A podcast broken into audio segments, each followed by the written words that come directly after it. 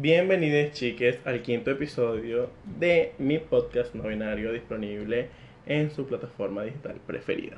Estoy aquí hoy con dos amigos muy especiales, uno el cual ustedes ya conocen, Pedro, Pedro con ánimo. Hola, ¿cómo están? No me van a responder, pero igual. Quiero saber, tengo intriga. Y la otra es Alofi, Hola. cuéntanos de ti. Ya Pedro te conoce, ya yo te conozco, pero cuéntale a la audiencia por qué debería conocerte y votar por ti para ser la próxima chica HTV 2020. Bueno, mi nombre es Alondra, Alondra Roque. Tengo viviendo aquí en, en Boavista, Brasil. Cuatro años, creo. Algo así. Y quiero ser la próxima chica HTV porque tengo carisma. Uniqueness. ¿Y qué? Uniqueness, nerve and El talent. talent. Y talento. Es Eso mismo. Fue lo que dijimos, pero en inglés, pues. Eh, Tú no eres bilingüe. Yo digo, yo digo que soy bilingüe, pero cuando me toca Sí, lo que pasa es que hoy estábamos viendo una película y Alondra la quiero ver en inglés. Y le preguntamos por qué ella. Bueno, porque soy bilingüe. Estábamos viendo Frozen. Frozen 2. Eh, en actualizaciones, Pedro tiene Un gato. Se llama Quimera. Y Alondra tiene. Es Y no es binario. queer, Y Alondra ¿Es queer o es no binario? lo que sea. Y tú tienes alguna mascota, algo No que quieras compartirle a la mascota. audiencia. Tiene a Jennifer. Tengo a mi prima que es como mi mascota. Yo también tengo una. Pero sí quisiera adoptar un perrito, pero ahorita no tengo cómo tenerlo. Estábamos viendo Frozen 2 y siento que me pongo muy sentimental con esa película. ¿Quieres un reno? ¿Te gustaría un reno? Y un reno. Sí. Creo que me gustaría tener una hermana como Elsa. Creo que te gustaría tener un Olaf. Creo que a ti te gustaría tener un Olaf. Es verdad. Sí, yo lo dije hoy. Así Y- sea de peluche. O Aunque uno sea, real sería muy. Coño. Y siento que, eh, que la disfruto más en inglés, no sé por qué. Entonces Pedro preguntó algo como que, ¿pero por qué? Y yo, bueno, porque soy bilingüe, pero era... era No, realmente es porque se sabe las canciones en, en el En idioma inglés, original. Y me gusta, en fin. Bueno, estamos aquí para hablar como amigos de varios temas que normalmente hablamos, pero vamos a hacerlo en un podcast para que sea como que más relajado, darle esa pausa de los de la L en LGBT, G en LGBT. Y porque si alguna vez llegamos a pelear acerca de algo que está aquí, eh, tenemos pruebas de esto. Exactamente. Vamos a tener como confrontarnos. Está bien. Primero vamos a hablar un poco de la comunidad LGBT porque Alondra es aliada de la comunidad. Claro, ¿cómo no? ¿Cómo no lo voy a hacer? Eh, ¿Cómo no ser como aliada de la comunidad? ¿Cómo no ser aliada de la comunidad? Como no voy a decir que Me gusta. Alondra cada vez que va a la comunidad. ¿Cómo no Eh, voy a decir que soy aliada de la comunidad? O sea, Pero eras aliada antes de tener amigos. eh, antes de tener amigos La de la comunidad. Eh, sí, so- en realidad era un poquito de asociar. Eh, bueno, me tomó un tiempito como que darme cuenta eh, de que esto era tan importante para estas personas, pues. Eh, y que era algo tan... O sea, era, es muy importante y uno no se da cuenta, uno siendo heterosexual y normativo, no se da cuenta de las cosas por las que pasan. Y siento que que me di cuenta como en mi en la fase de, de secundaria cuan- eh, que era un poquito tenía como preconcep eh, prejuicio y tenía algunos compañeros de clase que eran gay o que son No sabes de la vida de ellos. en que realidad no lo sé Eh, no sé no sé nada entonces No sabes ni siquiera si están escuchando este podcast. siempre tuve un prejuicio, como que, ay, míralo, cómo se comporta y no sé qué. Pero poco a poco fui entendiendo así que el amor es amor, pues. Y siento que todos somos seres humanos y cada uno merece respeto y, y merecemos ser amados. Y también la comunidad, comunidad LGBT se trata sobre conocerte a ti mismo y saber qué es lo que en realidad te interesa y qué quieres para tu vida, pues. ¿Quién eres y, ¿Y quién a quién eres? vas a amar, aparte de amarte a ti mismo? O Exactamente. sea, es una respuesta de certamen. Yo creo que hubieses ganado en Miss Venezuela si hubiese... No creo, pero lo intenté. Puedes hablar, Pedro, no tienes que levantar la mano. Retomando lo que dijo Alondra de que, o sea, ella no se había dado cuenta de lo importante que era, siento que pasa eso con todo el mundo que está afuera de una minoría, ¿sabes? Que no saben lo que pasa hasta que les pasa. Entonces es como, no sabías que era tan importante el poder amar a alguien libremente y poder andar libremente porque ya tú lo hacías eh, siendo heterosexual y heteronormativo. Y nadie te veía mal. Exactamente. Y esto fue antes de tener amigos eh, de la comunidad. Y me sentí tan feliz y, no sé, como completa cuando ustedes me, no sé, me hicieron su amiga. Te aceptamos como Y me, aliado. me aceptaron como aliada, pues, no sé, me pongo sentimental y todo. Le dijimos No, así no como puedo que... seguir hablando. Si te puedes sentar con nosotros, Alondra, ven. Sí, como que yo can sit with. Sí, Llegamos en ese carro rosado y que, mira, vente, vamos a hablar mal de hombres. sí. Móntate, perra. Y, o sea, me sentí como incluida y me encanta, me encanta ser aliada, pues. Realmente creo que es algo que pasamos todos, porque como Pedro dijo en su experiencia, que él ya había aceptado que le gustaban las personas de su mismo sexo. Y ahora le tocaba aceptar que formaba parte de un colectivo y, Exactamente. y aprender de todo eso. Es porque tenemos una construcción social que nadie nos enseña, porque esto no lo ves en las escuelas, esto no lo ves que alguien lo converse de tu familia, es siempre un tema de tabú y vamos, es educándonos a nosotros mismos. Si nadie te enseña, tienes que enseñarte, tienes que ser autodidacta Sí, en la vida. Sí, exactamente. Por eso es demasiado importante la educación sexual en el eh, plano escolar público o privado. Sí. Exactamente. Creo que necesitamos más información. Mientras más información tengamos, más fuerte vamos a ser o opiniones más, más abiertas van a haber. Y señores, la educación sexual no es, el no es que le van a enseñar el Kama Sutra a su hijo. Exactamente. Exactamente. Se lo pueden enseñar, pero después. Ah, Pedro, quiero que nos hables un poquito sobre lo que sabes tú de la historia de la comunidad LGBT. Que creo que vimos el mismo documental el año pasado, del cual no me acuerdo mucho, pero lo vimos. Acerca de. O sea, empecé a ver el, el documental de Marsha P. Johnson y eh, hoy vi. eh, la semana pasada vi eh, este. The Circle of, Books, en donde sale Alaska. Y no sé, o sea, siento que la comunidad está ligada a el grupo que todavía sigue siendo demasiado marginalizado, que son las test transexual, travesti, transgénero. Drag Queens, Sí. que ya serán las travestis. Es algo que digamos que empezó no como una celebración, empezó fue como un motín. Sí, como un boicot. Una Mm. manera de decir que ya no estábamos de acuerdo acerca de eso. Creo que cualquier derecho que luchamos, em, o sea, empezó como una lucha, pues cualquier derecho que ahorita tenemos empezó así. Y este, obviamente Stonewall, que es como que el ápice donde ya sí fue algo contundente, no fue el inicio de todo, pero es como que lo más recordado y desde ahí es que venimos con lo de el Pride y esas cosas, pero Un resumen, un resumen de qué se trata, o sea, cómo empieza el documental y... Eh, bueno, eh, los movimientos de Stonewall fue que un día se estaba teniendo una fiesta eh, en donde habían travestis, gays, lesbianas, toda esta cuestión, y entonces llegó la policía a hacer una redada. Normalmente en ¿Y en esa qué fiesta, año? normalmente en esa fiesta, eh, si iba la policía y tú estabas vestida de hombre o como lo que ellos consideraban masculino de un hombre, tú ibas presa.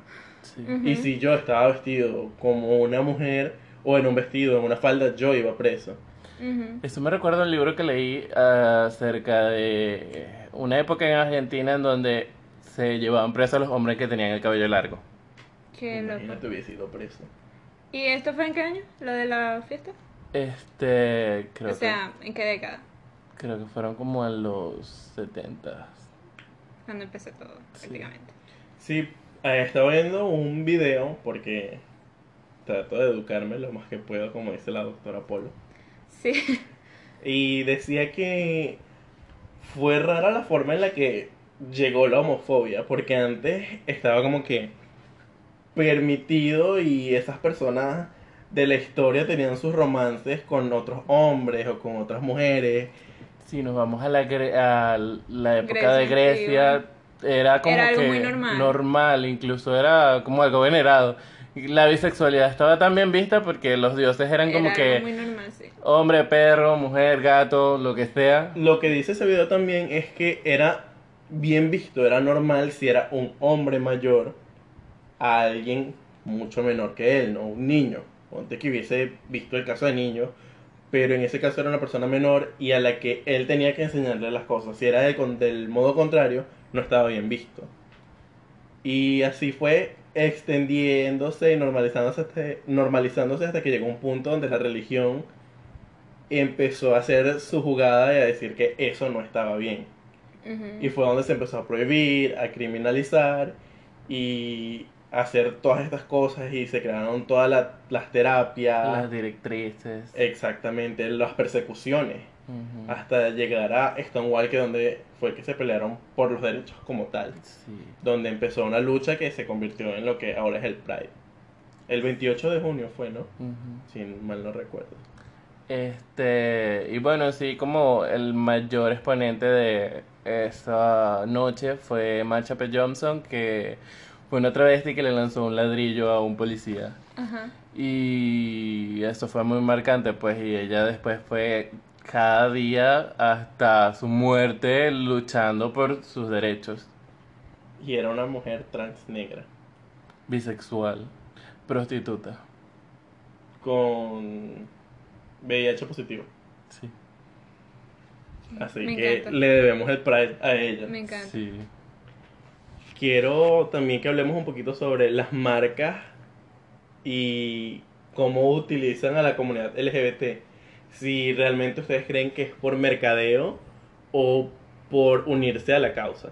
Mercadeo total. Total, o sea, es una eh, práctica de marketing.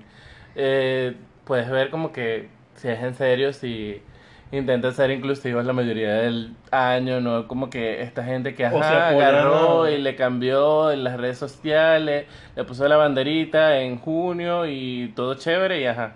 O se apoyan a alguien o a una causa.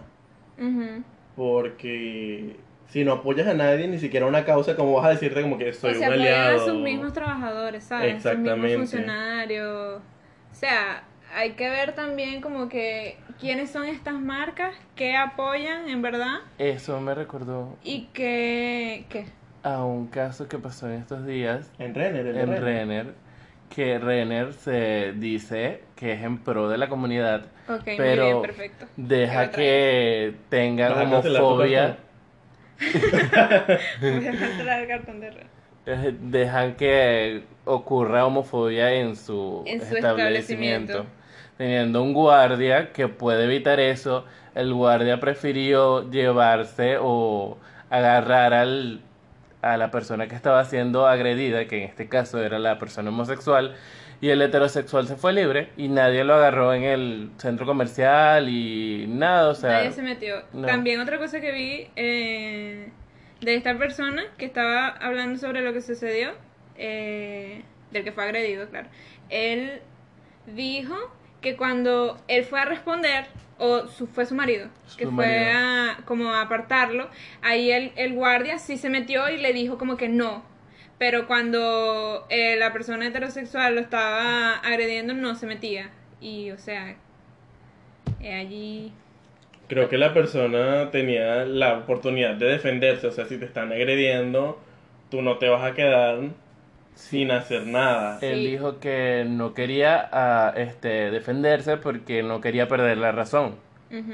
Eh, sí, eso dijo. Sí.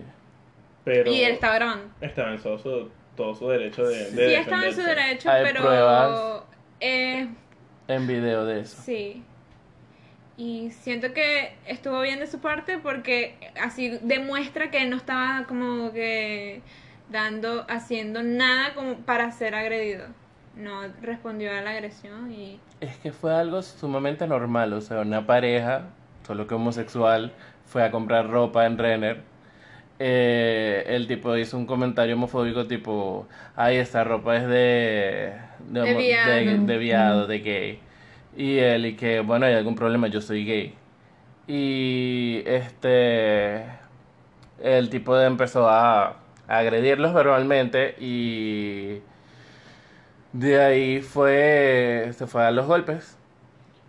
Que es algo, creo que normal. Tú quieres ir con tu pareja a comprar ropa y el miedo de las personas LGBT es que tú vas con tu pareja, pero no puedes demostrar que son pareja. Exacto. O es lo que Sí. le tiene la sociedad, tipo, no demuestres que tú andas con esta persona, no se agarren de mano, no se abracen, no entren al mismo probador. Me recuerdo a One Day at a Time cuando Tienen que ver esa serie, de verdad, muy sí, buena. este, bueno, hay un personaje que aparece que No le vamos a hacer spoiler a lo. No, no la tengo. Pero puedes contar. pero entonces en sí eh, ella es lesbiana abiertamente, solo que a la familia no le gusta hablar de eso. Ok. Y es muy gracioso porque la, la familia incluso fue a la boda de ella con su novia Ajá. y ella habló como que, ajá, toditos estuvieron en mi boda y eh, la familia como que, ay, yo veía que eso era una parrillera muy afectiva. Exactamente, no hablan como que una boda o un evento importante para alguien LGBT. Siguen, para siguen llamando a, a su esposa como Su amiga. amiga. Qué loco. Qué desagradable. Sí. Pero realmente te muestra que la cultura latina, no sé, no te puedo decir sobre la cultura gringa porque no soy gringo, o la cultura europea o asiática, pero la cultura Podemos latina. hablar desde nuestro punto de vista latino. Exactamente. I didn't ask to be born latina. No más tuve suerte. Sí. Eh, bueno, exactamente, que la cultura latina es así. Pueden saber que son novios, pero te preguntan y, y tu amigo o y tu amiga y Sí. Incluso hay padres que saben sobre la orientación sexual de sus hijos y no es como que ay sí, el novio, la novia no, el amigo, la amiga. Su amigo, sí. Y es triste porque si un hetero lleva a un amigo o una amiga No tiene por qué esconderlo. a la casa, nada. no tiene por qué esconderlo y aparte lo asumen como el novio. No, trajo a la novia, trajo al novio. Aunque no sean su novia. En, Exactamente. En cualquier caso, pues. La, Eh, la sociedad está muy perturbada, la verdad. Bueno, eh, volviendo a lo de las marcas. Eh, Renner es Internacional, creo que es internacional. internacional. Y ha dicho, ha usado el logo y todo esto. Vender ropa, o sea, en el mes de junio y aquí, por lo menos aquí en Boavista, que es en septiembre, vende ropa con la bandera y hay promociones y en el carnaval el maquillaje está en descuento O porque... sea, me parece que si eres un funcionario y sabes que para la empresa que trabajas, eh, aliada o eh, vende cosas para el Pride, creo que deberías estar consciente de eso. Y si no te gusta, ¿para qué estás trabajando allí? No entiendo. Exactamente. O también estas personas, la Renner tiene que hacer algo. Exactamente, pero está la cuestión esta de que, ajá, eh, vamos a decir que el guardia no hizo nada, pero ¿dónde estaba el gerente? ¿Dónde estaban los demás que no Los- vinieron y las hicieron demás algo? personas, la- O las sea, cámaras, todo no mundo- solamente tiene... O sea, tú vas a comprar los que estaban detrás de la cámara. y te van persiguiendo o para que te hagas un cartón o para ver qué te vas a llevar o para ver que no te robes nada. Pero Ujú. cuando pasa esta Aclarando agresión- que un cartón es una tarjeta. Ajá, Exactamente, pero. Eh, eh, pero tienen esa persecución contigo cuando tú estás en la tienda y pasa este tipo de agresiones y no hay nadie. Y quien debería ayudarte no te ayuda. sí. Realmente es muy triste. Mm, bueno, esa cuestión de las marcas, eh, como decía, hay que ver qué hay en el trasfondo de esas marcas. Si están ayudando a la comunidad LGBT, si están ayudando a sus funcionarios que son de la comunidad, si los están haciendo notar o si los están dejando de lado. Si están exigiéndole respeto a toda persona que contraten. Claro. Que te digan, ¿sabes? Oh, esto es un lugar claro, o esto es una marca friendly y vamos a tener este tipo de casos y eso es normal. Sí, totalmente. Exactamente. Lo que sí es que puedo decir de esa marca es que son en pro a los inmigrantes. No sé, a muchos venezolanos han ayudado en Renner. ¿Cómo cuál? O sea, Mi vecina trabaja en Renner, pero ella se lo ganó. A mí me negaron una tarjeta de crédito porque soy, no soy, ¿cómo es? Residente, Residente permanente. Permanente. Residente permanente, soy temporal. pero este tipo eh, Wilson, Ujú. él es Ay, vamos a decirle a la puca, no me siento como diciéndole. Wilson. Bueno, es que la Puka era un alter ego que ya murió, entonces, ajá, él ahora es Wilson. Y eh, él entró a un programa siendo eh, travesti y venezolana y con eso pudo salir de Boavista y encontrar una mejoría de vida. Exactamente, mejoró su calidad de vida y Sí. eso estuvo muy bien. Y tipo, por eso yo pensaba que Renner era un aliado, porque era una persona travesti Y iba a trabajar transvestida. Sí. Pero ahora está pasando esta situación y dices, what the fuck, Renner? También ¿Qué estás hay, haciendo? también hay que tener en cuenta que, o sea, aparte de que es una marca globalizada, hay sus franquías, franquicias. Y es diferente una franquicia, hablar de una franquicia en específico a la marca total. Ahora vamos a pasar a otro tema que también ha sido fuerte en este tiempo de la cuarentena y recientemente, estos últimos años, creo que es 2013, 2014, el Black Lives Matter. Eh, Matter. Saben que, bueno, todos van a estar enterados en las noticias internacionales y aquí en Brasil también hubo un caso que no sé si sabes o Mm. conoces a Londres, el de Miguel. ¿Fue el de. Miguel, Pedro? Sí, Y... un niño de 14 años. No, No, ese ¿qué? fue Joao. Miguel Ay, no. ¿Qué es esto? Teléfono por es un niño de... Miguel es un niño de 5 años que... Este... Era hijo de una mujer que trabajaba en una casa de familia. Ok. Y la mujer fue a pasear los perros de la dueña de esa casa y dejó a Miguel con la, con la jefa. Bueno, esta casa es un apartamento de lujo en, en un condominio. Y la jefa se hartó del niño y lo sacó de la casa y lo puso en el ascensor y le apretó el para que fuera al piso 9 y el niño salió del el elevador y saltó por una ventana y se murió. Y es, ajá, el niño era un niño negro. Y este, lo que estamos hablando no es solo, o sea, primero si hubo negligencia, pero obviando eso, la caraja es blanca, privilegiada y es la primera dama de, eh, De ese municipio. de ese municipio.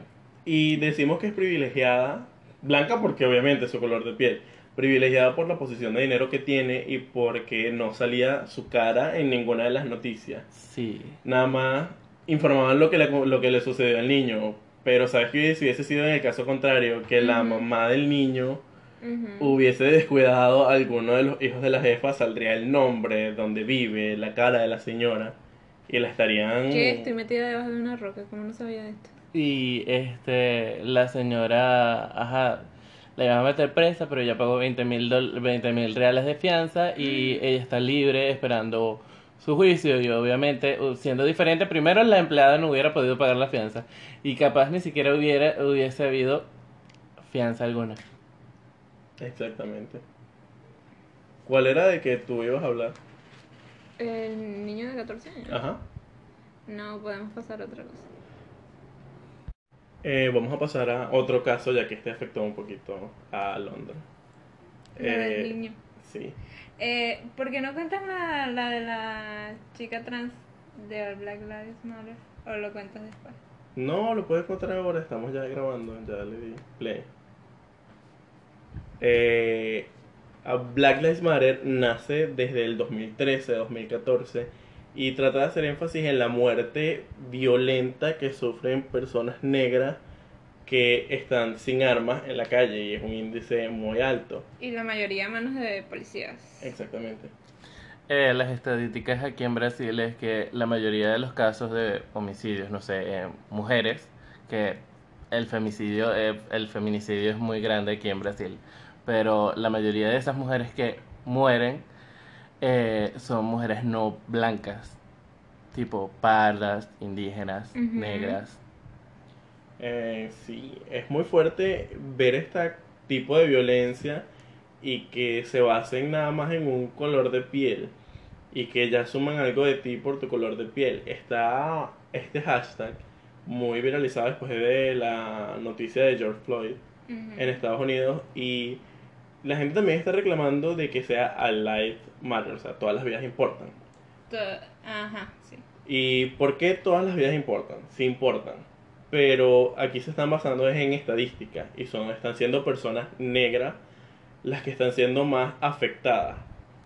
Así que hay que darle importancia porque es como una vez escuché, si hay algo que se queda estancado y de repente explota es porque ya tiene mucho tiempo así encerrado. Sí, y el Black Lives Matter no quiere decir como que solo nuestras vidas importan o nuestras vidas importan más. O la de los negros resto, importan más, todas las de importan. negra. Exacto. Eh, vi en Twitter un meme, un TikTok, que me ve- pareció como que muy relevante a esto porque eh, era acerca de una caraja que pregunta como que, ajá, ¿qué está pasando? Y la otra le dice, eh, bueno, vamos todos a ayudar al vecino que se le está quemando la casa. Y esta le responde como que, ajá, ¿y mi casa? Pero Y- tu casa no está en llamas. Ajá, y igual que pasa con mi casa, o sea, todas las casas importan. Y que, ajá, no estoy Pero es diciendo que que la la tuya que- no importa, sino Que que la del vecino está en llamas. está en llamas, se está quemando, hay gente dentro y necesitan ayuda. Y que, ajá, todas las vidas importan, todo, eh, esta cuestión. No estamos diciendo que las vidas blancas no importan. O las vidas latinas, o las vidas asiáticas. O indígenas. Sino que en estadística son más las personas negras que son agredidas o eh, ¿cómo? sometidas Ajá. por la por la policía. Son más las personas negras que los latinos, Exactamente. que los latinos o que los asiáticos. O que los mismos blancos. Sí, que los mismos blancos. Sí. Eh, eh, este hashtag de verdad que para mí hace alusión a todas las vidas. Todas las vidas de personas negras. Niños negros, mujeres negras, hombres gays negros, mujeres trans negras, hombres trans negros. personas de la comunidad No LGBT negra. solamente una persona negra que sea heteronormada o heterosexual. Porque eso es lo que están mm, como que queriendo idealizar. Porque como dijo Pedro una vez, siempre cuando estás en una minoría quieres excluir a otra minoría. Sí. Y estuvo el asesinato también de Verona Taylor, que era una mujer trans negra. Que la mataron dos personas negras también. Porque habían reclamaciones tipo, nada más hacen esto cuando personas blancas matan a personas negras. No, también se está haciendo cuando personas negras matan, a personas negras. Y son de la comunidad LGBT, o sea, la mató simplemente porque por transfobia. Exactamente.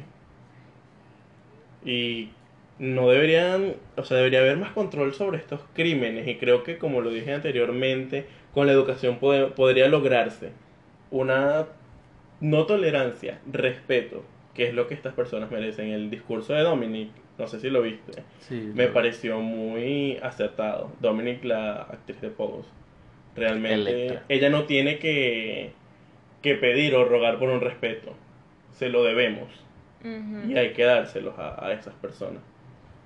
Es un tema muy fuerte, creo que... Exacto. Eh, me he cansado de ver, de ver a gente diciendo como que yo te acepto, te tolero y yo como que no tienes que aceptarme o tolerarme, es algo normal, soy otra persona igual que tú He y, visto mucho eso. y Eh, merezco el mismo respeto que tú. He visto mucho eso. Eh, hubo una persona cercana que estaba hablando con mi mamá y estaba contando una anécdota de una pareja lésbica que vio en el autobús, algo así.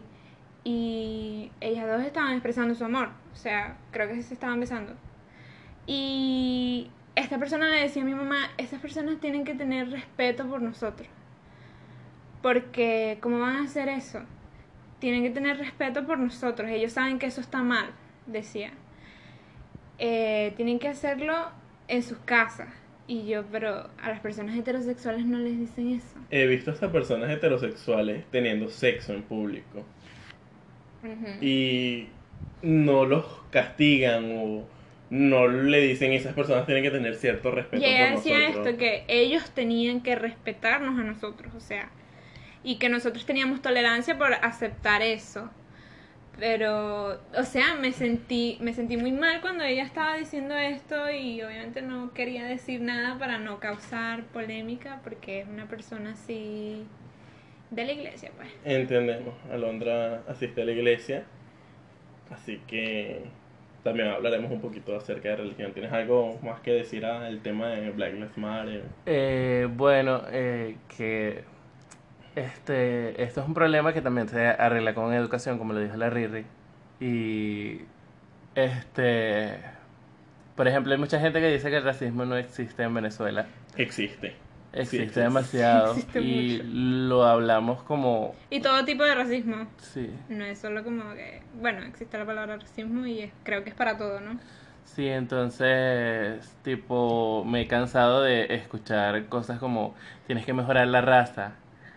Eh, y es como eh, las mismas personas negras en Venezuela diciéndose eso. El racismo existe por microagresiones hasta personas negras a las que no les gusta su cabello porque le dicen tienes el pelo malo. Y ellos mismos dicen que en, en Venezuela no hay racismo, no existe Exactamente. eso. Y llamas a una persona por su color de piel. Creo que una vez estaba en mi trabajo y llegó un huésped y mi compañero de trabajo se refirió a él como que, ay, vino el señor y dijo el color de su piel. Y yo lo miré feo y le dije, sabes, no puedes llamar a una persona así por su color de piel porque no sabes si no le gusta. O las luchas que ha tenido en contra de que nada más lo encasillen en eso. Y mi jefe me dijo, pero ¿cómo lo va a llamar? Si este es el color de piel que tiene. Y eso es una microagresión también. Por su nada más. nombre, Exactamente. Eh, O sea, hay otras características. El señor que tiene zapatos blancos, no todo el mundo va a tener zapatos blancos. El señor que tiene un pantalón rojo. El señor que tiene una camisa blanca. Y las mismas personas que son de color también tienen como un, pre- un prejuicio también a sí mismos, como, lo tienen adentrado. Dicen algo como que son feos, o no me gusta mi cabello, tengo que alisarlo, y cosas así, pues. Eh, to- en estos días se han como viralizado muchas cosas y vi un video de una niña como de 5 años que se estaba listando al preescolar y la mamá la estaba peinando y se vio a sí misma y dijo como que soy horrible, pero era por su color de piel y su cabello. Y la mamá como que no, tú eres perfecta y nada, no tienes que dejar que una cuestión social te diga como que si eres bonita o no. Es algo también como que lo hemos visto en los concursos, tipo, es muy difícil ver a alguien, no sé, como con una belleza más normalizada en estos tipos de concursos. Vi un tweet de una chica que justamente estaba diciendo que ella se postuló al Miss Venezuela. Y ella es negra y tenía el cabello afro. Y justamente dijo que, tipo, la rechazaron este año y le dijeron al otro año siguiente si va. Y ese otro año siguiente no fue al concurso, al Miss Venezuela. Y cuando ganó la Miss Universo actual, eh, no recuerdo el nombre, pero es de, es de Sudáfrica, ¿no? Sí. Y tenía este prototipo que también tenía esta chica de belleza. La llamaron para que fuera a participar. Claro, porque se supone que Sí. ahora alivianaron la y están in- incluyendo a más personas. Ha cambiado mucho la industria de los concursos, pero normalmente mostraban a un prototipo de mujer que la verdad es como que muy difícil. Tipo, la en Venezuela con Osmel pasaba de que cada vez que se iban al Miss Universo las ponían rubias. Y O les aclarábamos el cabello y, y la este piel.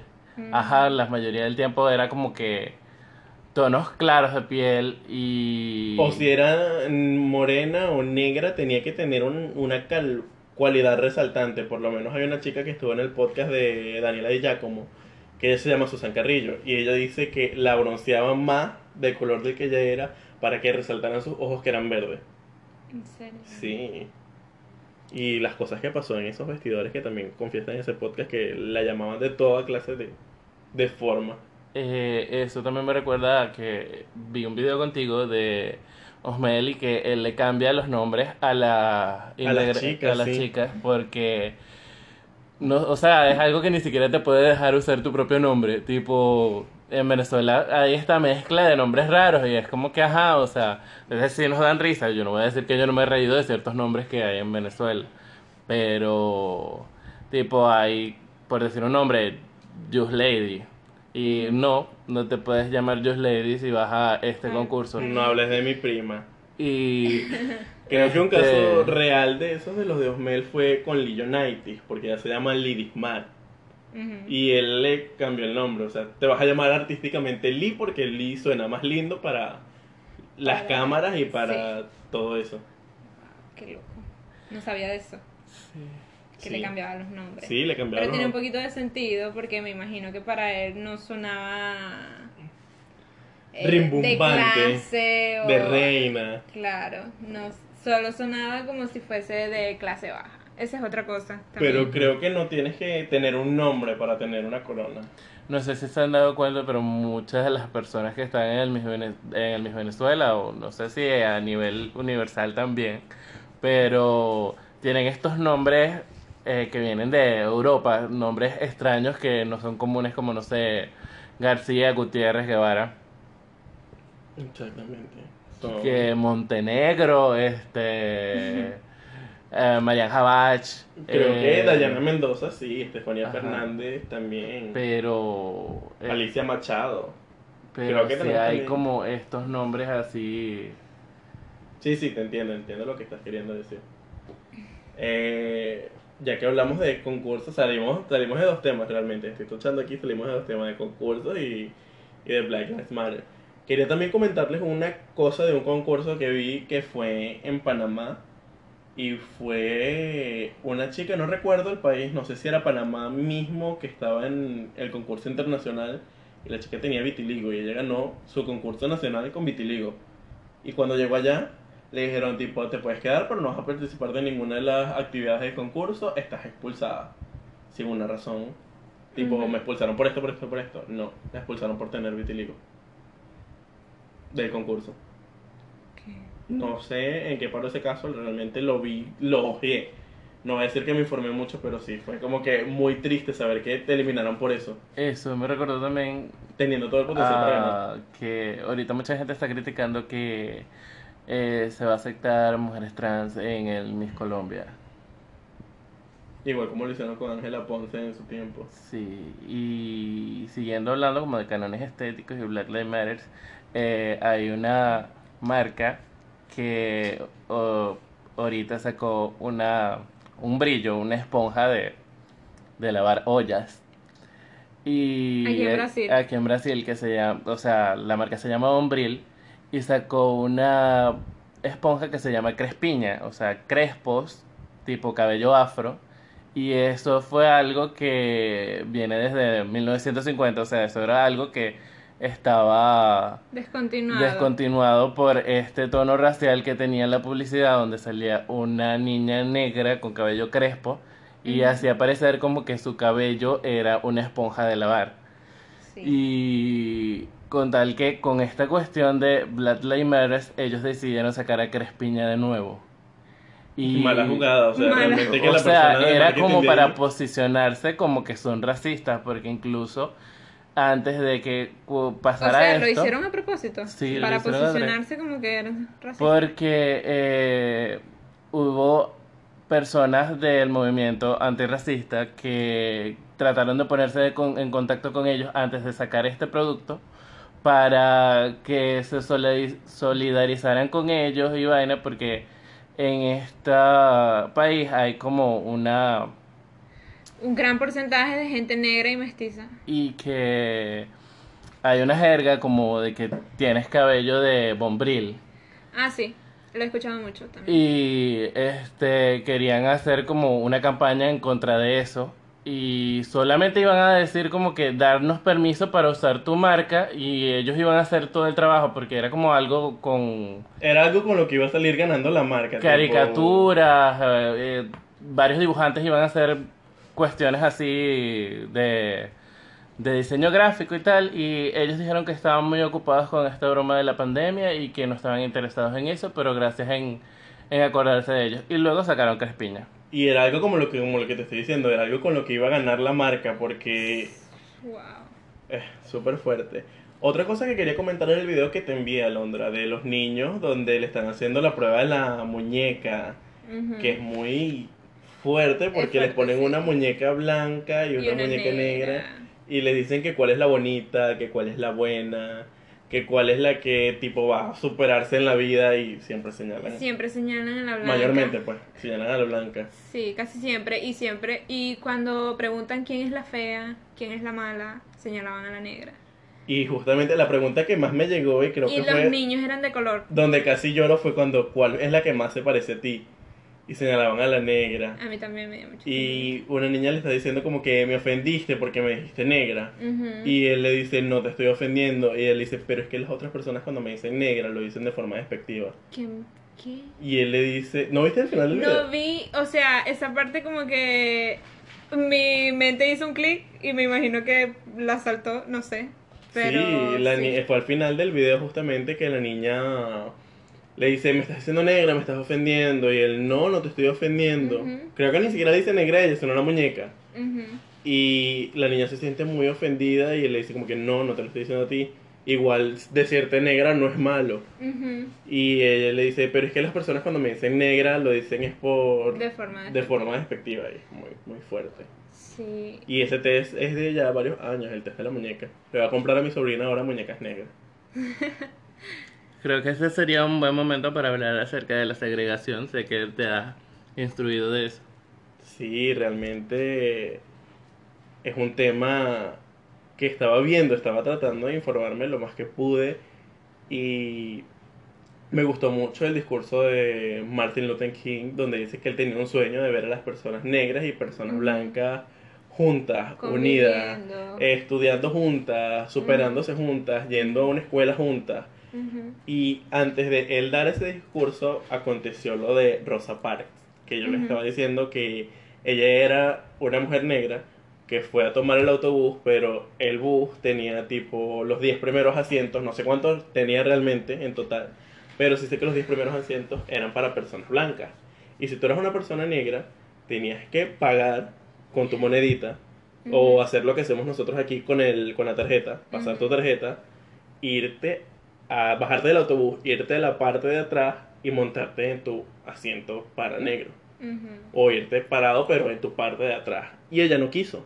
Ella un día estaba muy cansada y dijo, ¿por qué tengo que yo bajarme de un autobús? O sea, sí se fue a la parte de atrás.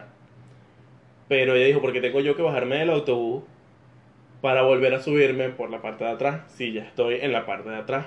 Claro. Y el conductor peleó. por aquí. El conductor peleó con ella y le, la- hasta la metieron presa por eso, por disturbio.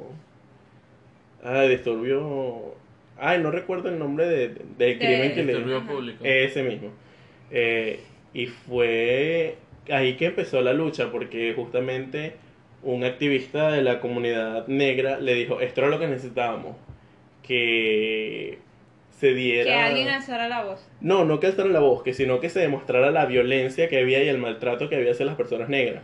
Porque justamente estaba eso del Jim Crow, que era que una persona negra no podía hacer esto, no podía hacer lo otro, todo tenía que hacerlo separado, tipo, habían dos jarras de agua.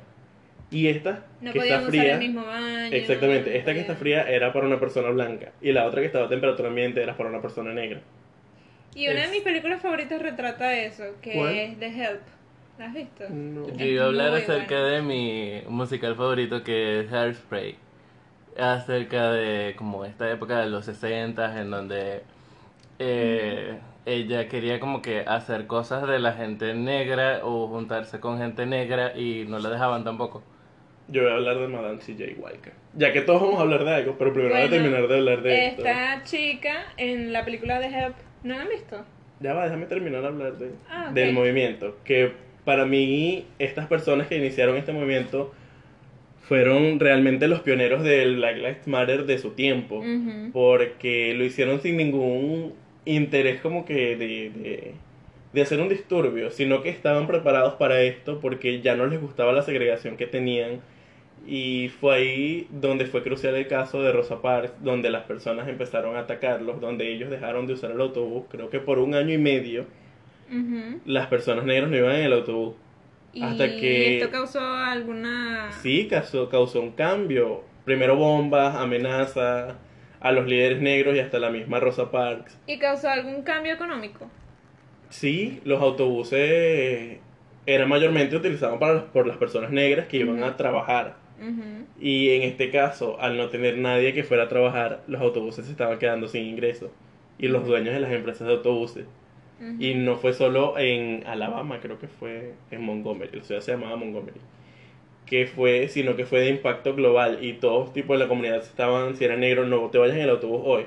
Y las personas blancas que los apoyaban, no te vayas en el autobús hoy. Cuentan también de personas blancas que los apoyaban, pero tipo, te apoyo en secreto. Porque estaba mal que un blanco apoyara a un negro. Sí, estaba muy mal visto. Así que una realmente persona blanca se llevara bien con Instruyanse sobre la historia de Rosa Parks y de Martin Luther King y ay, realmente llénense de todo eso, que los haga sentir conectados con la historia para que no se repita, porque todas las vidas Sí. importan, todas las personas eh, podemos aportar un grano de arena para que la sociedad sea mejor, aunque suene muy cliché. Ahora sí puedes hablar de la película. Sí. En esta película, era solo una pequeña anécdota. Eh, una de las protagonistas es Emma Stone.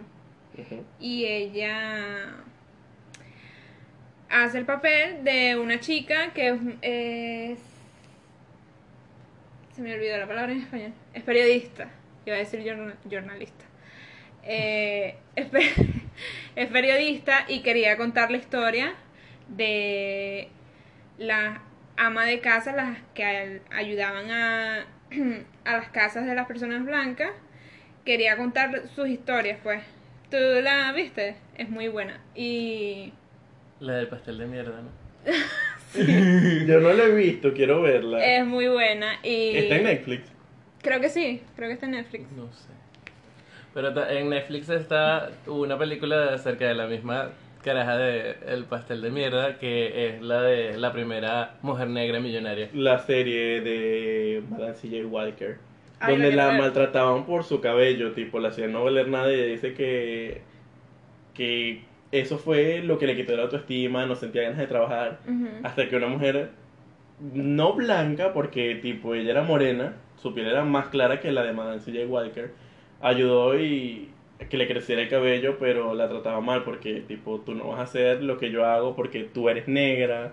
No quería dejarla vender su producto, el que le salvó la autoestima a Madame C.J. Walker.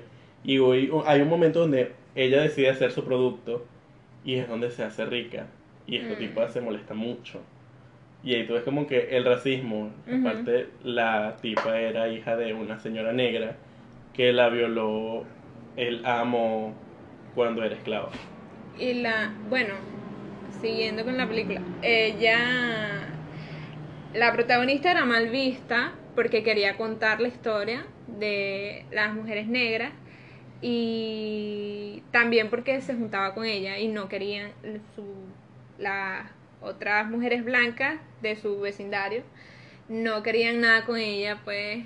Y también estaba esta otra persona, eh, no me acuerdo el nombre de, la, de, de esa actriz, y ella también trataba muy muy bien a la mujer que dio eh, que le dio el pay de mierda a, a la otra que la trató muy mal Por- pero sa- te acuerdas por qué le dio el pay de mierda no Porque no la dejaba ir al baño. no la dejaba ir al baño Ay, me están haciendo spoiler horrible, pero Sí. igual la voy a ver. es muy buena Ahora, Pedro, puedes hablar de Hairspray. Bueno, bueno, yo deduzco que mucha gente ha visto esta película porque, ajá, es un ícono. Y Yo no la he visto, pero sé que la versión nueva sale. Hairspray es acerca de como una chica plus size en los años 60, 50 por ahí.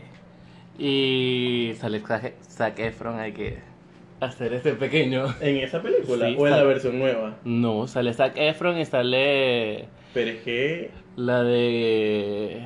Este. hay una versión nueva que creo que fue un musical también. No sé si fue tipo serio, fue tipo película donde sale Ariana Grande y sale Dove Cameron también. No, ninguna de ellas sale ahí. Sale. La de. Mi prima me cae mal. Ajá. Avión. Bueno, Vivimos entonces. cerca del aeropuerto, gente. Se trata acerca de como una mujer plus size que quiere entrar en el mundo del entretenimiento, pero ajá, los canones de belleza no la dejaban entrar y tal, y de paso ella no tenía ningún problema con las personas negras y ella quería que también estas personas interactuaran y tuvieran un lugar en el programa, pero ellos tipo, ellos podían ir al programa, solo que ellos tenían como una zona eh, dividida y ellos eran estaban como en el fondo y nadie podía hablar con ellos a menos que fueran negros y tal. Y ella trató como de unir todo y tanto dio que poco a poco fue adentrándose en eso y primero consiguió que un día de la semana se presentaran todas las personas como algo mixto, o sea, blancos y negros juntos. Y de ahí poco a poco hasta que se dio y todos pudieron estar juntos, pues. Eh, lo que quería traer aparte del entretenimiento es que estamos también muy padronizados, o sea, no nosotros, sino la industria del entretenimiento latino, porque siempre el negro hacía una persona pobre, eh, el blanco a una persona rica, los gays hacían a alguien de comedia, o las gordas también, la que estaba enamorada del protagonista, pero Es no cierto. lo tenía porque era gorda. Y está muy padronizado el entretenimiento latino. Eh, una cosa que me quiero, quiero hablar es acerca de Orgullo y Prejuicio, que en estos días estaba viendo como eh, películas que eran como las más racistas y me salió ella. Y mucha gente la romantiza porque se trata acerca de un romance, pero resulta que la persona que escribió este libro es abiertamente racista y ella dijo como que... Jane eh, Austen. eh, eh, sí, eh, que hace mucho tiempo. ella quería, eh, o sea, utilizó la excusa del romance como para hablar acerca de esa época de la Segunda Guerra Mundial y toda esta vaina. Y que hay ah, de añoranza hacia esos días en donde los negros eran esclavos. Y este cabe destacar que en esta película la una de las esclavas que era negra ganó un Grammy. Un Grammy, un Oscar. Y este ella en la premiación tuvo que sentarse atrás, súper atrás, porque no podía sentarse con los blancos. Y tardó demasiado, tardó como que unos 15 minutos en llegar al escenario cuando la llamaron porque estaba casi que afuera. Que normalmente lo normal es que si saben que vas a recibir premios o estés nominado, estés en las tres primeras filas para llegar más rápido. Y nadie la felicitó y no pudo ir a... Ni siquiera la querían dejar entrar a la premiación. ¿Y Jane Austen cuándo, cuándo escribió este libro? ¿En qué época? En realidad ella no vivió en la Segunda Guerra Mundial, pero sus familiares le contaban acerca de eso y, ella la creía en Segunda la... Guerra Mundial hubo esclavitud. Eh, este, allá en Estados Unidos, esta vaina de los Porque colores. la Segunda Guerra Mundial fue en los 40 y ya estaba la cuestión de la segregación. Sí, Pero esclavitud, sí. ¿no había sido abolida ya? Para ese tiempo. No, porque estaba esta vaina de los colonos. No recuerdo. Los, no, los colonos, no, no me acuerdo cómo. Los colonizadores. No, el tipo este de. ¿De dónde? No me acuerdo la palabra ahí, el internet está mierda como para... Eh, los confederados eh, acerca de esta época idónea donde ellos como que ajá regresaron y habían ganado no sé qué y La guerra civil. ajá Ya. Y entonces eh, tenían sus esclavos y tal y estaban felices porque o sea el problema con la película, porque se puede hablar de la historia y obviamente hubo esclavos, pero mostraban a los esclavos como Con que estaban felices. La de orgullo y prejuicio mostraban a los esclavos como que ellos estaban felices y De ellos sabían que era ese su lugar como esclavos Wow, y que no podían tener nada. ¿Y esta película salió cuándo? Es burda de vieja, tipo como en los 70s, 80s. Esa fue la que HBO baneó. chiquito. Sí. Es muy importante como que dejen ese tipo de películas al aire, porque como leí por allí, la es bueno ver el racismo que hay para que no se vuelva a repetir o lo que se hizo. Exactamente. Así que bueno, se nos está acabando el tiempo, nos está avisando la aplicación. Vamos a dejar una continuación para otro podcast después de estas dos semanas que me Ay. faltan la B y la T. Qué triste. Sí, despídanse niñas. Chao, amigues. Nos vemos en otro podcast. Lamento cortarlos así muy feo. Sí, me cortaron. Yo quería seguir hablando. Síganme en arroba Ricardo Rayot en Instagram, Ricardo con doble C, Rayot R-I-O-T.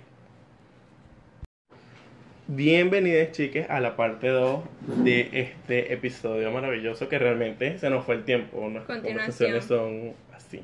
Es que somos tres.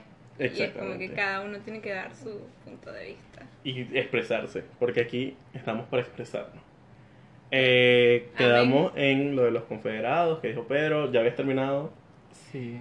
Venías, tú, te quedaste tú hablando. Estábamos hablando, bueno, yo estaba hablando de que era importante no bajar este tipo de contenido, no quitarlo, porque sabemos en qué época fue producido y con qué tipo de visión y normativa. Entonces leí que era muy importante dejar este tipo de contenido porque sabemos que fue creado en un tiempo muy racista y debemos verlo y Tenemos claro lo que analizarlo, no. tenemos claro que es racismo, no somos unos niños y es como que no nos tapen los ojos porque podemos ver y si lo vemos no Lo vamos evita, a volver a repetirlo. exactamente. Exacto. Pero siento que deberían tener un disclaimer o Ah, claro. cierta Eso cuestión. sí. Y siento que en ciertos casos sí es como que hay cosas que no debemos ver. Por ejemplo, ahorita se viralizó que Amazon tiene un libro que cuesta 10 mil reales aquí en Brasil, en donde salen niños desnudos. No te creo. Sí. Voy a cancelar mi suscripción de Amazon Prime. Bueno, pero Aparte de eso que es otra cosa, eso es otro tema. es lo mismo, o sea, Amazon controla Amazon Prime, controla todo ese tipo de contenido. ¿Quién me dice a mí que en algún momento no va a tener pedofilia en esa... Sí. Es como- Claro, es otro, este es un tema de pedofilia. Sí, eh, pero, o sea, este, porque no sé, cuando pienso en eso, pienso en Amor y Prejuicio, pienso también como el Lolita o la Naranja Mecánica, en donde no, eh, romantizan toda esta cuestión y este siento que deben tener como un disclaimer, como que esto no es la realidad. Claro, un disclaimer, eso es muy importante, sí, antes de esas estas películas que son romantizadas. Exactamente. Eh, No sé, me desvié del tema, pero sentí que era como algo bueno que contar. Sí, Sí, sí, fue muy bueno, la verdad. realidad sí. Eh, incluso eso, si no pasó, Al principio de Lolita deberían poner un disclaimer, porque pues- yo lo vi cuando era muy joven y tenía como 15 años. Y entonces para mí entonces era como algo normal porque primero no había visto muchas películas de este tipo. La vi yo, pero porque Lolita... Porque este tipo está tan enamorado de Lolita y Lolita se fue con otro tipo, porque no lo ama, o cosas así. O sea, tenía mi mente como que muy cerrada aún y no tenía como un disclaimer. Como Y que algo- nadie te avisa. y fue como que después que crecí y empecé a ver... eh, Otro tipo de como- cosas. Claro, y con mi propia crítica y es que- madurez. es que claro, cuando eres pequeño no sabes que eso está mal y eso Sí. es lo que también influye en la educación sexual. Cuando tú no sabías que eh, eh, no puedes tener una relación con un hombre mayor siendo un niño.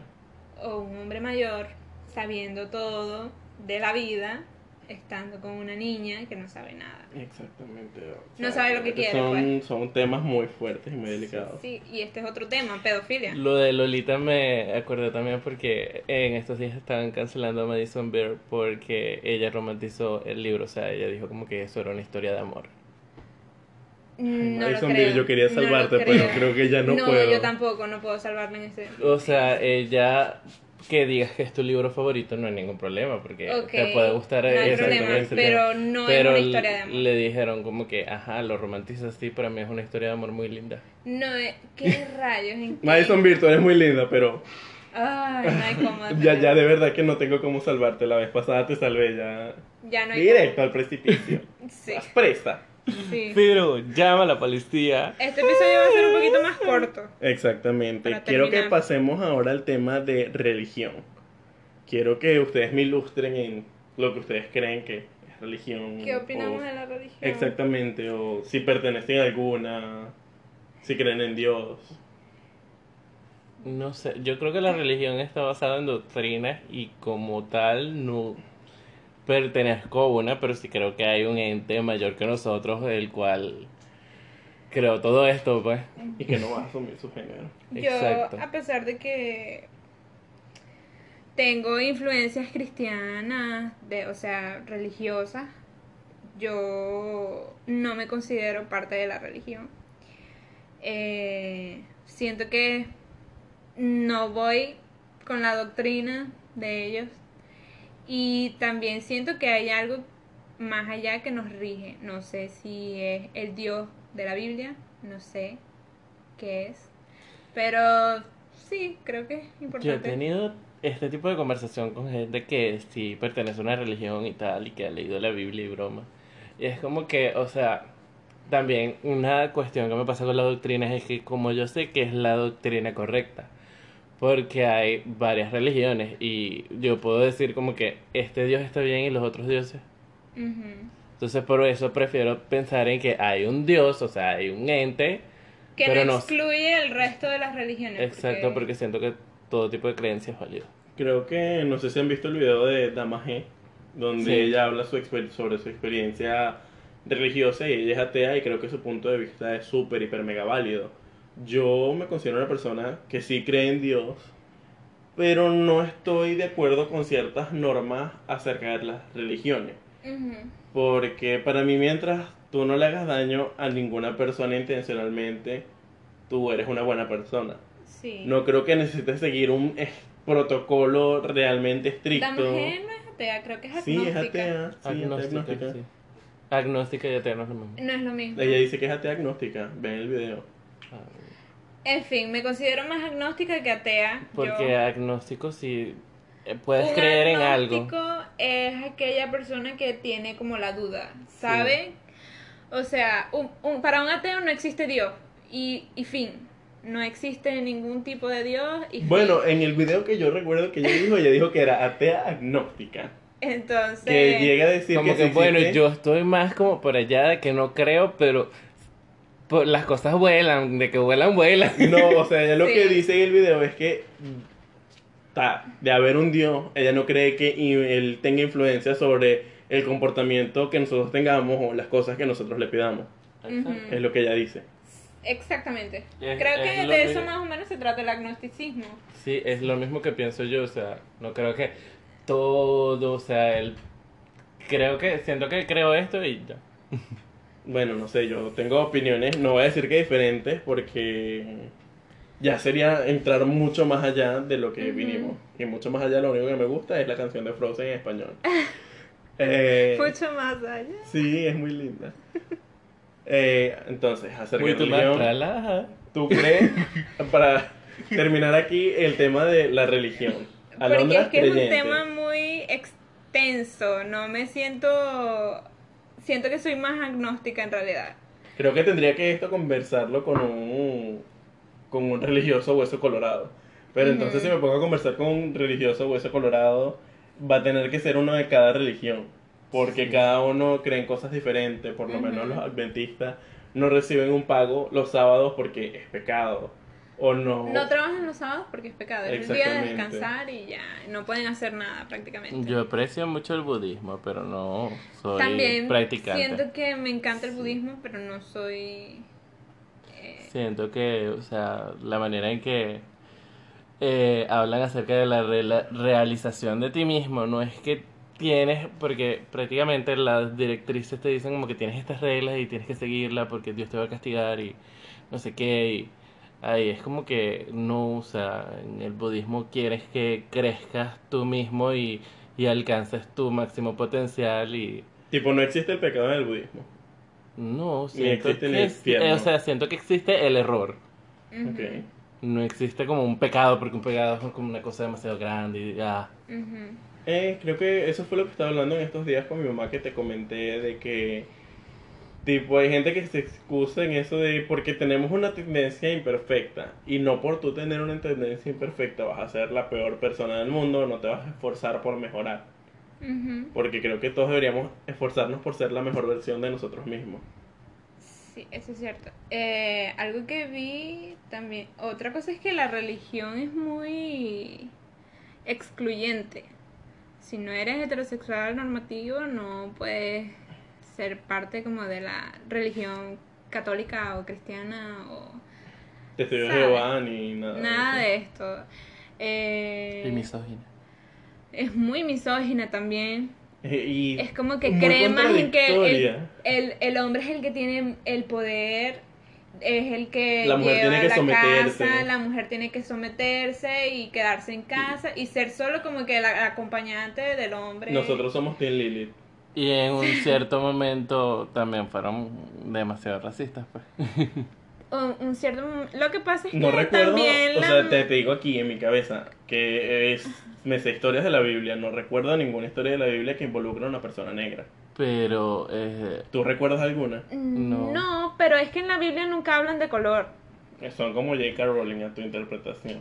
ajá. No, es Pero que al no- final Dios en va a decir, realidad nunca hablan de Jesús color porque eso fue los acontecimientos de la Biblia fue en el Medio Oriente y allá no hay gente blanca, es solo gente Sí, hay gente blanca. sí hay, pero o sea, ¿entiendes? Sí, hay sí, te variedad. entiendo, te No entiendo. hay como que no es como el Jesús que plantean los americanos que es un, as- un O Jesús con ojos azules y piel blanca y no sé qué Ay, eso me recuerda a Sex y cabello Education. rubio. Y el Dios negro. Ah, Jesús negro. Sí. Me encanta. Y Santa Claus negro. Eh, en fin, siento que los que lo volvieron racista fueron la- las personas blancas. Sí. Esas fueron las personas. Pero siento que en esa parte así no son racistas. Siento que son, obviamente son eh, homofóbicos. Son muy excluyentes con la comunidad LGBT. Sí. Y Eh, que hay constancia de que existe desde hace mucho más tiempo y en especies animales. Exactamente. Y... ¿Qué era lo que iba a decir? Eh, Bueno, siento que en cuanto a ese Lo punto, tratan como una enfermedad que Dios estamos puede avanzando un poco eh, las personas homosexuales porque ya, o sea, no era secreto para nadie y si nos vamos a cuestiones bíblicas, este, eh, la Biblia dice que no tienes que juzgar a nadie porque tu salvación no depende de la vida del otro, entonces, Sí, y depende que de ti. los, esa gente que vive juzgando a los demás va a arder primero que los demás. Pero eh, algo que ya era súper obvio, pero era muy necesario que lo dijera, fue el Papa que dijo como que, ajá, Este, si yo no soy Dios para estar juzgando a los homosexuales, y si un homosexual quiere venir a una iglesia, ¿quién soy yo para decirle que no? Pero ahí tienes el caso, por lo menos, del Papa, que es una entidad católica magnánima. En el caso de los testigos de Jehová, que es con la religión que yo tengo más experiencia, los adventistas, porque parte de mi familia es adventista y otra parte es testigo de Jehová. Tipo, si tú quieres ser testigo de Jehová y tú eres gay, tú recibes los cursos bíblicos y tienes que arrepentirte y dejar tu antigua vida en el pasado. Y creo que también pasa así con las personas adventistas. No Y tengo tanta información así. Sí. En el cristianismo lo tratan más como una enfermedad, como que Dios puede curarte si te entregas a Dios y Y aceptas a si Jesús Dios y- cura la homosexualidad, ¿por qué no cura el cáncer? ¿Por qué no cura otras cosas? Tan fácil como curar la homosexualidad. Sí. Eh, ¿Qué otra cosa iba a hablar sobre esto? Te, te iba a decir que, o sea, si tienes eh, como que conocimiento católico mínimo, o sea, lo que tengo yo porque estudiamos en Falla Alegría. Exacto. Sí, qué, qué pena ver esa No, mentira, qué pena no. Fueron años muy lindos. Otra cosa que leí en un artículo fue... ¿Qué? Continúa. algo sobre la Biblia y la traducción de la Biblia. eh, porque fue escrita Que es en inexacta, fue sí. escrita en hebreo, es muy inexacta y según este artículo no había ningún lado de la Biblia que dijera que Dios castigaba o decía que los homosexuales no merecían vivir. En realidad a los que se refería eran a los pedófilos. Y es algo muy loco. O sea, me abrió los ojos y yo dije, ¿qué? Un día les tengo que, les tengo que pasar ese artículo. Tienes que pasarlo, realmente. Ajá. Bueno, en fin, sigamos. Eh, Pedro tenía una pregunta y paró el podcast, pero vamos a continuar. refiriéndose a que, porque fue una como mala, mala traducción o mala interpretación, porque decía que los hombres mayores no podían involucrarse con... Ay, no sé si, pero bueno, los hombres mayores no podían involucrarse con. Con los niños, los niños menores, y así. Eh, no sé. Para mí la Biblia es un libro. Y como todos los libros, siempre le tuvieron que haber quitado algo. ¿Sabes? Los editan, los reescriben, los. Son libros de interpretación. O sea, es un libro. Al final de cuentas es un libro. Es como la saga de Harry Potter. eh, nosotros pensábamos que Hermione era alguien y después llega J.K. Rowling y dice que no, o sea, ella no es así, pero después de que negra. ah, después de que vimos toda la saga de Harry Potter en donde la interpretaba una actriz que no tenía esas características. O cuando revela que tal personaje es gay o trans o tal y cual. Ella está loca, simplemente está... eh, Señora, ya sientes. ya La siéntese, ya no, ya no tiene eh, fama, eh, no sé, no- ya no está en el momento, ya... Ya no es De- relevante. deje morir esa, esa saga ya, ya no, está creo listo. que fue como le dijo Yamela Yamil. Ya estás matando lo que tú misma construiste. Sí, para querer ya. darle más atención. Entonces, este artículo decía esto, pues, porque decía como que los hombres mayores no deben involucrarse con los niños menores. Porque eh, creo que estaba muy normalizado en ese tiempo tener relaciones con jovencitos y todavía ahorita en el Medio Oriente también, o sea, con niñas. Exactamente. Pero... Y varias culturas. Sí, varias culturas. Eh, entonces decía esto y esto me hizo como abrir los ojos porque era eh, una mala traducción o una mala interpretación. Simplemente lo pusieron como homosexual y en ese tiempo nació la palabra homosexual. Cuando tradujeron eh, esto de los ni de los hombres, no pueden molestar a los niños o no pueden involucrarse con los niños. ¿Sabes que Inició viendo, esta, esta eh, palabra. Estaba viendo algo que eh, intentaron cambiar el término homosexual a homofilio porque homosexual habla más de cosas sexuales y no afectivas. Ajá. Y es verdad, sí, siento que tendría que ser cambiado porque no es solo lo sexual. sino- Como afectivo. Exactamente también. Ah, es que dijiste homofilio. No, sí, decía homofilio. El video que vi decía Homofilio. sí. Qué loco. Eh, A la re- ahora la pregunta que te hizo Pedro sobre una historia bíblica que dice que dos muchachas salieron, las hijas de Lot, yo recuerdo la historia.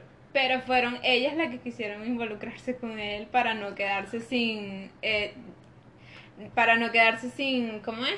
Sin descendencia, pero es algo muy loco porque es incestuoso. Y si acaso venimos, o sea, venimos de incestos y cosas raras, y- porque Sí, Adán y Eva, ok, ellos tuvieron hijos, y después ¿quién siguió teniendo hijos? Si estaban nada más sus hijos. O sea, o, Creo que hay o una fueron parte- sus hijas con Adán o sus hijas con. ¿sabes? Creo que Los hay una hermanos. historia que no recuerdo dónde la leí o un artículo que decía que Caín se llevó a una de sus hermanas. Ujú, Y de ahí se siguió procreando. Y, ujú. tipo, te dicen en el mundo todos somos familia, entonces todo el tiempo estamos cometiendo incesto. No es que lo normalice, Ujú. porque no está bien, pero creo que una vez hablé con una persona testigo de Jehová acerca de esto y me dijo, Jehová permite ciertas cosas en momento adecuado. Qué manera de eh, justificar Exactamente, fue lo mismo que pensé. cosas horribles. Pero bueno, vamos a pasar ya a temas más Sí, normales, más, No sé por qué esto me recordó a Hillary Clinton. más lindos, más divertidos. Porque Vamos a hablar. recordé acerca de los eh, correos que se filtraron de ella Ajá. y que iba a sacrificar a un niño a... Qué loco. a- Ya en este momento Dios lo permite. Sí. Solo ahorita. No, o sea, porque eso me Después recordó de las ocho y media no se puede. a, a esta Ajá. historia bíblica donde eh, este hombre era como no podía tener descendencia, Dios le dio un hijo. Era Abraham, después- ¿no? Sí, después se lo llevó a la montaña y, Y que mátalo. Lo tenía que Mata. matar, sí. Sí, sí. fue- Hay Es- historias en la Biblia que tú dices, Te quedas así como que tú. en serio. Ujú. Ah, bueno, pasemos a temas un poquito más, más suaves. Quiero hablar de Drag Race antes de que lleguen a los 30 minutos de podcast, porque si no lo vamos a hacer súper largo de nuevo. Sí. Y fue el capítulo 2 de All Stars. ¿Qué piensas, Pedro? ¿Quiénes fueron tus favoritas? este, después de verlo varias veces, porque lo he visto como cuatro veces. Yo lo he visto Eh, dos. No, tres. este al inicio dije como que obviamente Shea y Blair Sinclair eh, tanto en el Maxi Challenge como en el Runway y tal. Pero luego no sé me empezó a gustar mucho el, el verso de de Alexis Mateo o sea solamente porque me daba risa No creo que porque Y sea porque- gracioso debería estar en el top. Porque y porque que me la- daba afinidad o sea afinidad que tengo que ella es latina yo soy latino hablo de Daddy Yankee Te gustaba de Yankee. habla o sea el, el verso es en Spanglish No Genial. sé, creo que a mí me gusta. Me gustó el resultado que hubo esta semana. Y como tú pienso que Alisa se dejó ganar, pero también siento que no era como que una canción de Alisa. Sí. Y Onjaina creo que fue unánime de todo el mundo. Creo Sí. que si Alisa Edwards hubiese podido votar también hubiese elegido Onjaina. La pelona. Entonces ahora, ya que hablamos de Drag Race, rapidito, vamos a hablar de algunas películas que nos gustan a nosotros, que les, reco- les recomendamos. Por lo menos Frozen 2. Frozen 2, Birds of Prey. Y Sucker Punch, que la vimos hace poco antes de grabar el podcast. Sucker Punch, muy bueno. Se las recomendamos realmente. Sí, muy bueno. Yo pensé que no les iba a gustar. Creo que las tres hablan de, de feminismo. Pe- sí, eh, Pedro pensó que no nos iba a gustar. Y yo, pero Pedro, ¿por qué? Porque ah, para mí Sucker Punch es una de mis películas favoritas y... ¿Ustedes Dime. han visto a un evangélico predicando? Ese es Pedro con Sucker Punch. Sí. Sí. Eh, él nos estaba predicando la película. Total, O sea, y nos hizo y la trama y To- todo. Total, o sea, mis Y películas al final la terminó de predicar, pues. Y luego, y cambian hermanos. Mis películas favoritas son como Sucker Punch, eh, Hechizo de Amor y Las Ventajas de Ser Invisible. Ah, y 10 cosas que odio de ti. ¿Tus películas favoritas son cuáles? Mis. Películas. Películas. Mis películas favoritas son Gone Girl, que es de Ben Affleck. Es muy bueno. Es como de suspenso. Y cuando me preguntan cuáles son mis películas favoritas, se me olvidan cuáles son mis películas favoritas. Así que Frozen 2. Frozen 2 es muy linda y la verdad es que creo que son muy feministas porque Sucker Punch nos muestra una historia de superación y Creo que Soccer Punch se convirtió en una de mis favoritas. Y Sororidad. Sororidad. eh, Birds of Prey también es muy feminista, Harley es feminista y ves cómo se unen estas mujeres, aunque no te gustó mucho Birds of Prey, pero de ahí nació nuestro desayuno favorito, así que... El pan con huevo. Sí. Y queso. Sí. Y Eh. Frozen 2 que nos demuestra la historia de dos hermanas independientes y que son mujeres fuertes y que no necesitan a un hombre que las salve. Pero sí Ah. necesitan a un Olaf que las abrace.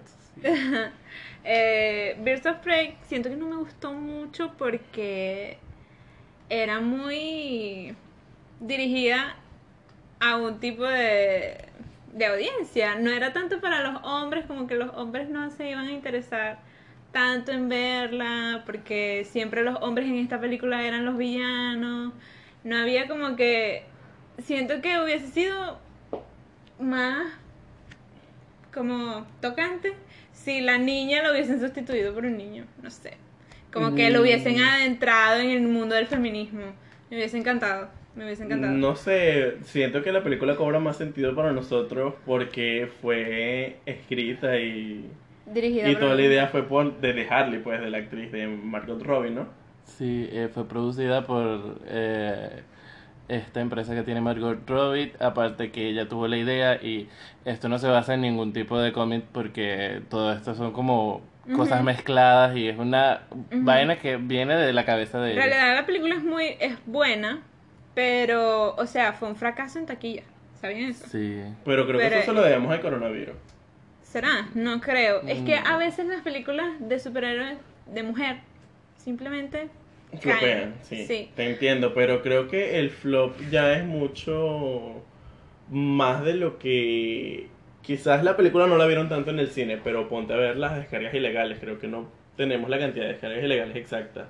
Ujú. Y creo que mucha gente la ha descargado ilegalmente y la ha visto. Fue lo mismo que pasó con un álbum de Cristina Aguilera que era de que quería hablar Bionic. O sea, no es como Aquaman. Aquaman es de DC. Ujú. Y fue un éxito en taquilla. y, Pero a mí, porque y a mí Aquaman no me gustó. ni siquiera lo he visto y no me llama la atención. Ay, a mí me gustó. A mí... Pero me gusta más la mujer, la mujer maravilla. Me gustó, lo único que me gustó de Aquaman fue que salía Nicole Kidman. En fin. ¿Qué era? ¿De qué ibas a hablar? Ah, que ese álbum de Cristina Aguilera fue súper, hiper, mega saboteado y no Ajá. fue apreciado. Y no tuvo como que tantas ventas como se esperaba que ella tuviera. Pero sí tuvo, o sea, como que hicieron un- una búsqueda de descargas ilegales y tuvo más descargas ilegales que Sí. ventas. Que si hubiese tenido la plataforma que tenemos hoy de streaming en aquel tiempo, el álbum hubiese sido un éxito. Claro. Y entonces eso es lo que a lo que me refiero, porque no todas las personas pagan por una plataforma de streaming donde está una película. Esperan a descargarla ilegalmente. Este... Nosotros la vimos en el cine porque apoyamos a Harley Quinn. Me hizo recordar a que si nos ponemos a analizar Aquaman y Birds of Prey. siento que Birds of Prey tiene como un mejor guion o una mejor historia a Aquaman. Eh, Aquaman de paso que, no sé, la mayoría del tiempo que la vi sentía que estaba en un videojuego porque como era este mundo de, De agua. de agua, entonces todo se veía así. Vivías mojada. Viendo a Jason Momoa. Y la cuestión es que siento que con una mujer en el entretenimiento siempre va a ser más difícil, o sea, siempre va a tener muchas más exigencias. Y tipo a esta Harley Quinn le cambiaron el vestuario, ya no La- estaba no la sexualizaron tanto no como en- estaba cerca, o sea, no ti- su vida no giraba En en torno hacia El Joker. el Joker y toda esta vaina, entonces la gente dijo como que bueno, no lo voy a ver. Eh, exactamente. Bueno, creo que podemos dejar este episodio hasta aquí, este mini episodio. Sí. Porque Y también. ya me Pequeña llamando. continuación. Sí. Y a Y a mí también la están también. llamando. A Pedro no lo están llamando porque vive Nos aquí. van a pegar. Queremos agradecerle a Pedro una vez más por prestarnos su casa. Gracias. A la señora que le Quimera. rienda, gracias. Gracias. A la persona que construyó este barrio, gracias. Gracias a Quimera. por que está dejarnos. dormido. Exactamente, no interrumpió en el podcast. Muy buen gato. Sí. Gracias a Londra también por estar y gracias a Pedro por participar en esta pequeña segunda parte de lo que hablamos hoy. Los amo y recuerden seguirme en arroba Ricardo Rayot en Instagram. Ricardo con doble C, Rayot, R-I-O-T. ¿Quieren dejar su cuenta? Solo la de Instagram, arroba alondar. Y tú, bueno, Pedro ya se lo saben. Sí, Ya. Pedro Rodríguez. Gracias. Adiós.